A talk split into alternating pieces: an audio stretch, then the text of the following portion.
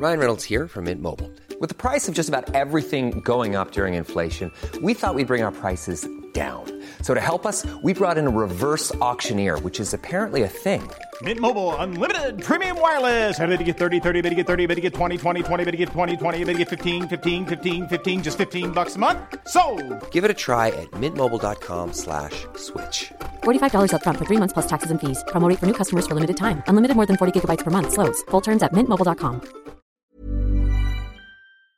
Si como buen escuchante de este podcast te gusta llevar una dieta variada y equilibrada y tener un estilo de vida saludable, la complementación adecuada con aminoácidos asociados a nutrientes esenciales como vitaminas y minerales puede ayudarte a mantener una actividad óptima del organismo. Los aminoácidos son moléculas esenciales para la vida, ya que constituyen la base de todas las proteínas y tienen un papel clave en los procesos biológicos de nuestro cuerpo. Por ejemplo, el colágeno y la elastina de la piel son ricos en prolina y glicina, y la queratina de nuestro cabello y uñas es rica en cisteína y metionina. Nuestro mecenas del mes, los laboratorios NHCO Nutrition, están especializados en investigación y desarrollo de complementos alimenticios basados en aminoácidos. Cada una de sus fórmulas está desarrollada específicamente para cubrir, suplementar y satisfacer una necesidad concreta del organismo. Yo he empezado ya a probarlas.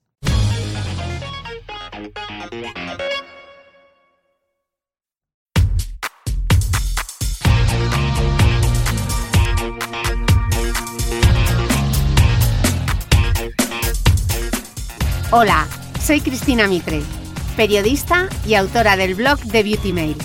Bienvenidos a mi podcast, donde todas las semanas charlaré con los mejores expertos de la cosmética, la nutrición, el fitness y el bienestar, para que te sientas bien y te veas mejor.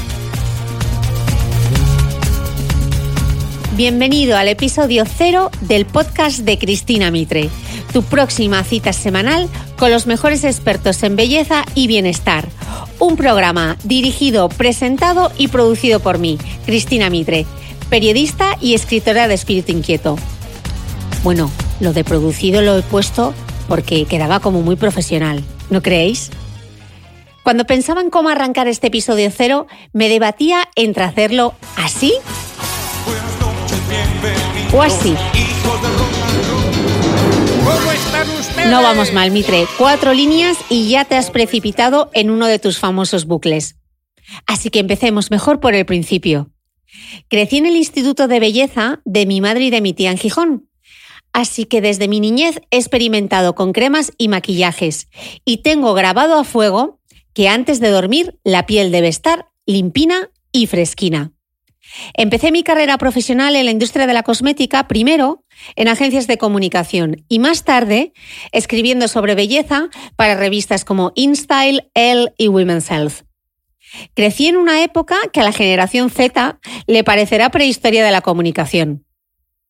Nos llamábamos por teléfono desde unos cubículos conocidos como cabinas y la primera vez que me metí en Internet tenía 19 años. Nunca había tenido un ordenador personal y cuando me dijeron que buscase algo en la red de redes, tecleé Coca-Cola. No se me ocurrió nada más original. En la universidad, a clase de redacción, íbamos con máquina de escribir y eras un moderno, todavía no decíamos fashion o trendy, si tenías un procesador de texto. En el 97 jubilé mi máquina y tuve mi primer ordenador de mesa con modem. Cada vez que arrancaba parecía conectarse con otra galaxia. Cambiamos de década. Disminuyó mi asombro y la tecnología se fue incorporando a mi vida. Con naturalidad, sin dramas. Bueno, con algún ataque de ira cada vez que se colgaba el ordenador. Pero incluso llegué a diseñar mi propia página personal en HTML. ¡Wow! Años más tarde, mi marido me regaló un iPhone, que estuvo cuatro meses metido en un armario. Si fuesen unos zapatos ya los habrías estrenado, me recriminaba. Y no le faltaba razón, pero me parecía un lío tener que cambiar de móvil, meter todos los contactos en la nueva tarjeta, pedir una tarifa de datos. Y además, ¿para qué? Si yo estaba muy contenta con mi Nokia. ¿De verdad crees que le voy a dar uso? le preguntaba. Y ahora, ya veis, no hay quien me despegue. Perdonad este momento, abuela cebolleta, pero creo que es necesario saber de dónde venimos para averiguar hacia dónde vamos. En 2009 me saqué una cuenta en Twitter porque había leído en The Daily Mail que Aston Catcher y Demi Moore se mandaban mensajes de amor por la red del pajarito. Y la cotilla que habita en mí, claro, tenía que verlo. Tres años más tarde y con una plantilla de WordPress lancé mi blog, The Beauty Mail, mi reinterpretación en clave de belleza de mi tabloide inglés favorito. En aquel momento no se me pasaba por la cabeza que algún día no trabajaría en una redacción y que Internet me daría la oportunidad de hacerlo en pijama y desde mi casa. El boom del 2.0 me ha permitido seguir contando historias con la flexibilidad de hacerlo donde quiera y como quiera, para ganarme con el sudor de mi tecleo el pan mío de cada día. Si algo bueno tiene la experiencia es que te da perspectiva, aunque ahora tengas presbicia y también arrugas, flacidez y canas. Pero he podido ser testigo e incluso he participado del éxito y el fracaso de muchos proyectos. Y los que sobreviven siempre son los que cuentan las mejores historias.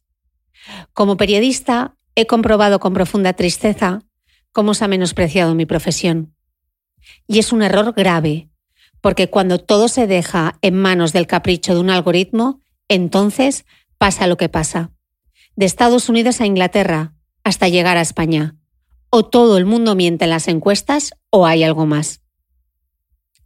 El 2.0 nos ha dado mucho, pero el camino está minado de fake news.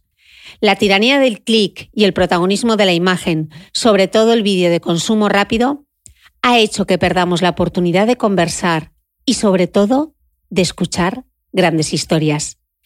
Y todo este bucle para poder llegar hasta aquí y explicaros el porqué de este podcast. Aunque se agradece la capacidad de síntesis que exigen las redes sociales, algo en lo que personalmente tengo que trabajar, porque me voy por los cerros de Úbeda y luego me paseo de los Apeninos a los Andes hasta lograr centrar el tiro, buscaba un medio en el que pudiésemos recuperar la conversación, con expertos de los que aprender, para estar informados y dejarnos inspirar. Un formato en el que la atención no se distraiga, porque lo importante es el contenido y no el continente. El podcast de Radio for Women's Hour me dio la idea. Poder escuchar desde Lisboa a Jane Garvey y Jenny Murray, quienes a diario me acompañan a orillas del Tajo y cuyas voces me reconfortan tanto como un té con galletas, me inspiró. Después llegaron a mis oídos otros muchos podcasts y todos los días de la semana tengo mi cita con cada uno de ellos. Así que arranqué 2018 imaginándome este podcast que ahora escuchas y al que pienso invitar a todos esos increíbles divulgadores que tanto tienen que contarnos. A partir de ahora, si quieres, tenemos una cita todos los domingos. Te espero. Cuento contigo. Bienvenido al podcast de Cristina Mitre. Arrancamos.